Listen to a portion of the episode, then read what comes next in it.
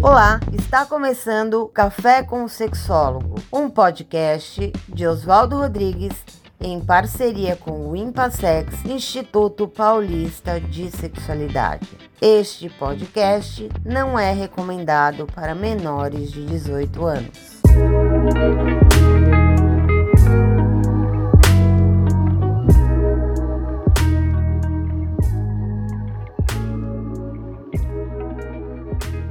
Pessoas. Venho aqui conversar com vocês um assunto que andou na mídia nos últimos meses, nesse primeiro semestre de 2023, relacionando o uso de Coca-Cola, refrigerantes de cola, Pepsi-Cola, com questões sexuais. Bem, a divulgação induzia que a gente compreendesse que se tomarmos refrigerantes de cola, Coca-Cola, Pepsi-Cola, nós teríamos, nós homens, teríamos níveis mais elevados de testosterona, que os testículos ficariam maiores. Na verdade, até em alguns, alguns anúncios de periódicos ou de sites eh, que noticiaram essas informações, eles se referiam a órgãos sexuais maiores, órgãos genitais maiores. Vamos compreender isso e como é que a ciência preparou a informação ou divulgou a informação que depois foi repassada pela mídia? Já há alguns anos, estudos parciais em locais diferentes no mundo, tanto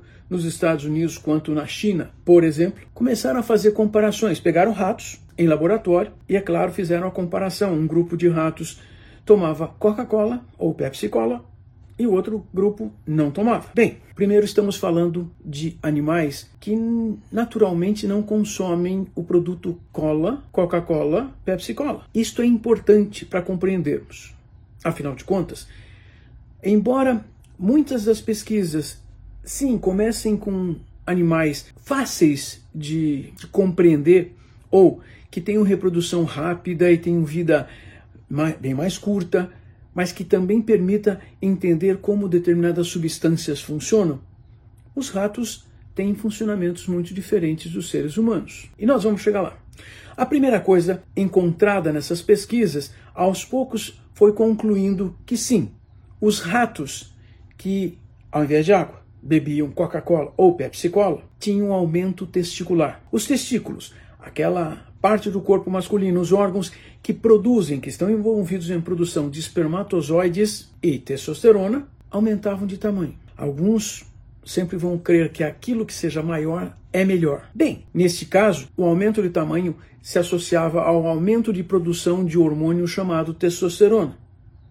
Esses ratos, então, mais provavelmente ficavam mais agressivos, mais competitivos, mais brigantes e competiam para copular com as fêmeas e ter filhotes. Então, significa que nós, homens, humanos, se tomarmos Coca-Cola, vamos ter testículos maiores e vamos produzir mais espermatozoides. Isto é uma coisa que não foi comparado, não foi estudado. Mas aqui eu quero começar a comparar outros fatores. Primeiro, esses refrigerantes de cola foram inventados por humanos, ou seja, eles não existiam naturalmente na natureza, significa que os ratos e nem os humanos, antes do século XIX, podiam tomar refrigerante de Coca-Cola ou Pepsi-Cola. Quer dizer, ah, o refrigerante ele deve ter uma série de funções. Hum, uma coisa que também surgiu nas pesquisas. Obviamente, ao invés de tomar água, tomar refrigerante de cola que contém açúcar, esses ratinhos aumentaram de peso uma consequência que deveria ser lógica. Mas e para os humanos? Essa é uma boa discussão. Por que uma boa discussão? Qual é o objetivo que nós, homens adultos, teríamos em aumentar a quantidade de espermatozoides? Não, mas eu quero ter filhos. Ok? Essa motivação é compreensível. Essa motivação faz sentido. Então, se eu sei que em ratos, se eu tomar refrigerante de cola, eu vou ter mais espermatozoides, isso aumenta a minha chance de gravidez, de ter filhos. Uhum.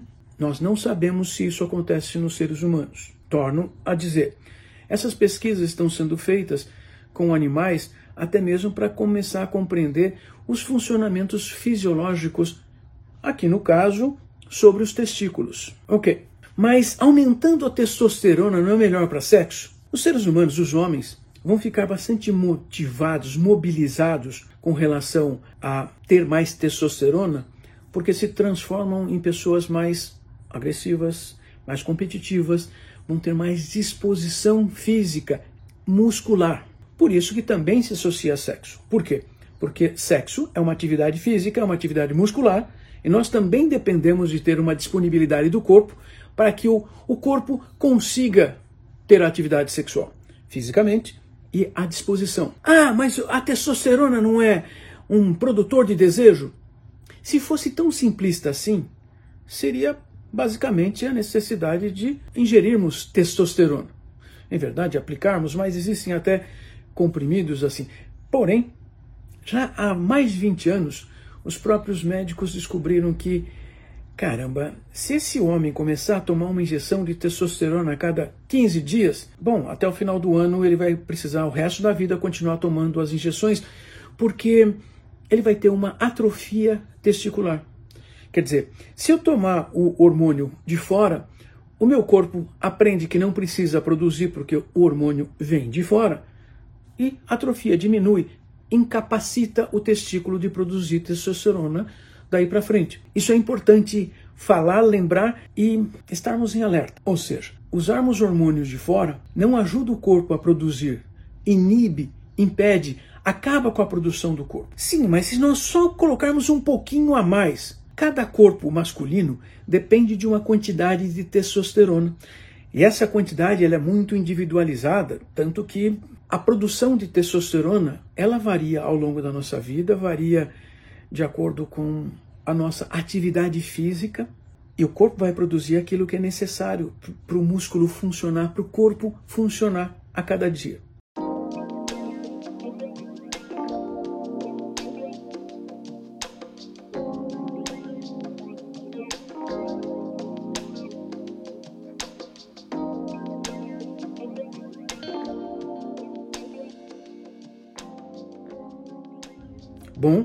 Voltamos à Coca-Cola, à Pepsi-Cola, aos refrigerantes de cola.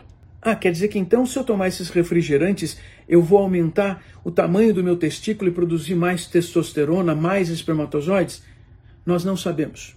Essa é a conclusão maior. Puxa, e se perguntarmos para as pessoas que bebem refrigerantes de cola e aquelas que não bebem, e nós começarmos a perguntar sobre suas vidas sexuais? Boa ideia! Nós precisamos de vários estudos populacionais para entendermos essa função. Já devemos desconfiar que não deve ser um efeito tão impositivo ou importante. De outra forma, as pessoas já teriam percebido isso nas suas vidas. Vocês já perceberam que volte e meia encontramos um amigo ou uma amiga que diz que parou de tomar refrigerante por alguma razão de saúde. Algumas são pressuposições. Não, eu soube que refrigerante faz mal, não quero mais. Mas algumas pessoas provavelmente devem ter malestares com os refrigerantes e começam a tomar água ou sucos, fazem essa distinção. Se fosse algo tão visível e importante, provavelmente nós já teríamos ouvido das pessoas que pararam de tomar refrigerantes, refrigerantes de cola, começarem a contar que diminuiu a motivação, a mobilização física. Mas é interessante que muitas das pessoas que pararam de tomar refrigerantes, na verdade, procuram uma dieta saudável porque na verdade fazem atividades físicas que exigem outro tipo de alimentação. E elas têm atividades físicas, então mais provavelmente elas não diminuíram a produção de testosterona. Pois é, então nós deveríamos estar desconfiando que esses, é, é, essas notícias de camundongos, ratos, animais que foram usados em pesquisa terem tido mais testosterona é algo que talvez diga respeito apenas aos ratos. Então, não se engane. Comece a pensar como é que a sua vida é. Se você considerar que sua vida é saudável, está bem, você não tem problemas de saúde tomando o seu refrigerante, ok. Mas não acredite que o refrigerante vai aumentar a sua produção hormonal ou melhorar a sua vida sexual. É mais uma daquelas coisas que chamamos enganar, enganosamente de afrodisíacos. É enganoso, é. Mas se te faz bem, também não temos nada de discutir. Pense bem, nós temos que compreender melhor as nossas vidas, os nossos funcionamentos pessoais para entendermos como nossa sexualidade funciona. E a sexualidade humana funciona além dos genitais, além dos hormônios. Perceba, os relacionamentos interpessoais são extremamente importantes. Pense no seu relacionamento, se precisar de ajuda para melhorar sua vida sexual ou o seu relacionamento, procure um profissional de saúde mental, um psicoterapeuta que atenda casais, que atenda questões sexuais, para ter um momento para discutir, compreender, elucidar o que você pensa sobre você, o que você pensa sobre sua parceria sexual e como vai se dar o seu futuro. Vamos lá? Eu sou Oswaldo Rodrigues, sou psicoterapeuta sexual do Instituto Paulista de Sexualidade e nós trabalhamos com questões de comportamento sexual. Precisando de ajuda, estamos aí. Até mais.